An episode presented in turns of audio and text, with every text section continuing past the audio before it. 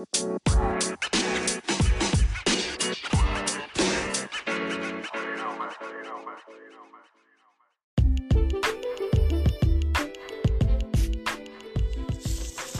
¿qué tal? Bienvenidos al tercer podcast de esta materia, Teoría General de Sistemas. Mi nombre es Carmen Berenice Guadarrama Escobar, soy licenciada en Pedagogía y maestrante en Ciencias de la Educación.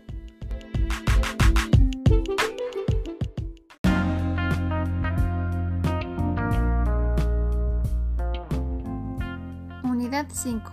La universidad como subsistema.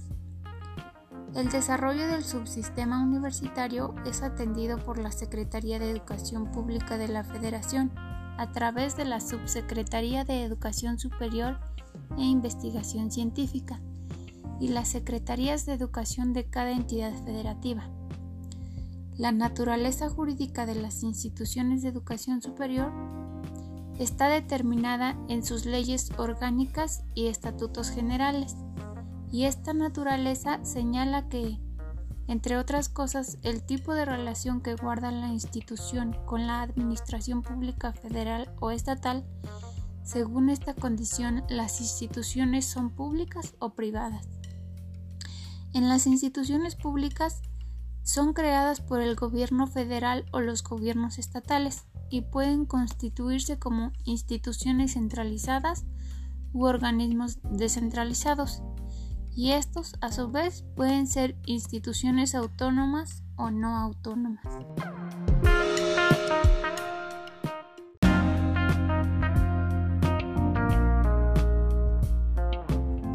Las instituciones de educación superior se clasifican en seis grandes grupos. Primero tenemos el subsistema de universidades públicas, y este se integra por 56 instituciones considerando solo las unidades centrales, las cuales realizan las funciones sustantivas de docencia, investigación y extensión de la cultura y los servicios. Después tenemos el subsistema de educación tecnológica, que está conformado por un total de 194 instituciones, entre las que se encuentran el Instituto Politécnico Nacional, los institutos tecnológicos federales y estatales, los agropecuarios, los de ciencias del mar, así como un tecnológico forestal, los cuales son coordinados por el gobierno federal a través de la Subsecretaría de Educación e Investigación Tecnológicas de la Secretaría de Educación Pública. Después tenemos el subsistema de otras instituciones públicas, que se agrupa a 56 instituciones no comprendidas en los dos conjuntos anteriores, como son las instituciones dependientes de educación pública y de otras secretarías de Estado. Después tenemos el subsistema de universidades tecnológicas. Las universidades tecnológicas son organismos públicos descentralizados de los gobiernos estatales. En su creación intervienen los tres niveles de gobierno, federal, estatal y en su caso municipal. Estas universidades tecnológicas fueron creadas a partir de 1991 y ofrecen programas de dos años a través de los cuales se forman personales asociados. Después tenemos el subsistema de instituciones particulares, que se compone por 693 instituciones y se clasifican según su nombre oficial en cinco conjuntos. Universidades, institutos y centros, escuelas y otras instituciones. Los estudios impartidos por los particulares requieren, en su caso, el reconocimiento de validez oficial de estudios, REBOE, de la Secretaría de Educación Pública o de los gobiernos de los estados, o bien estar incorporados a una institución educativa pública facultada para ello. Y por último tenemos el subsistema de educación normal, que prepara a los educandos para que ejerzan la actividad docente en los distintos tipos y niveles del sistema educativo nacional. La carrera tiene una duración de 4 a 6 años y actualmente se forman licenciados en educación preescolar, en educación primaria, en educación secundaria, en educación especial y en educación física. El conjunto de instituciones que conforma este subsistema ascendió a 457 escuelas en 2003, la mayor parte de las cuales son públicas.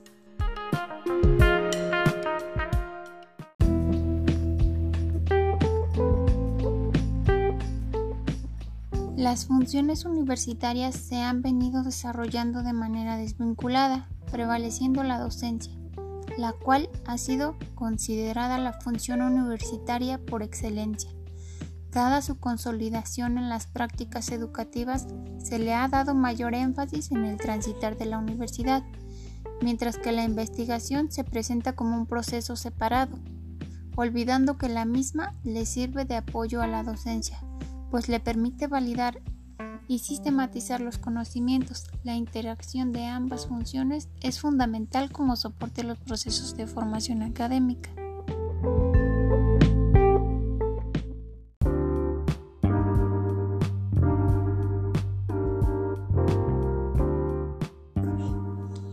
Entre los elementos que componen el subsistema educativo encontramos los planes y programas, la docencia, la investigación y la extensión.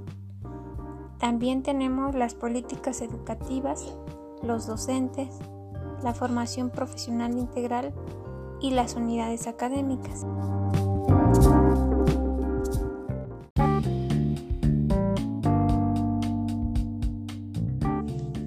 En el proceso, las organizaciones o instituciones que sirven a la sociedad entre las que se encuentran las universidades, necesitan de la administración para dirigir sus procesos y las universidades requieren de una dirección científica y moderna que posibilite una proyección prospectiva que favorezca con el tiempo los saltos cualitativos de su esencia y las prácticas y procesos se encuentran atravesados por múltiples determinaciones pedagógicas, profesionales, políticas, personales, entre otras.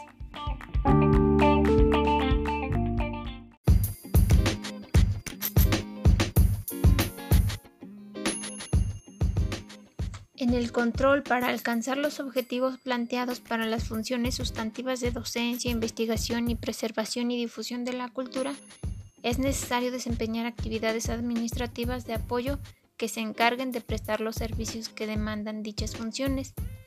Y la función administrativa consiste en medir y corregir el desempeño individual y organizacional para asegurar que todos los hechos se ajusten a los planes y objetivos de las empresas. Es un proceso que garantiza que las actividades reales se ajusten a las actividades planeadas y consta de cuatro etapas fundamentales. 1. Establecer normas de desempeños. 2. Medir el desempeño actual. 3. Comprobar este desempeño con las normas establecidas. Y 4. Si se detectan deficiencias, emprender acciones correctivas.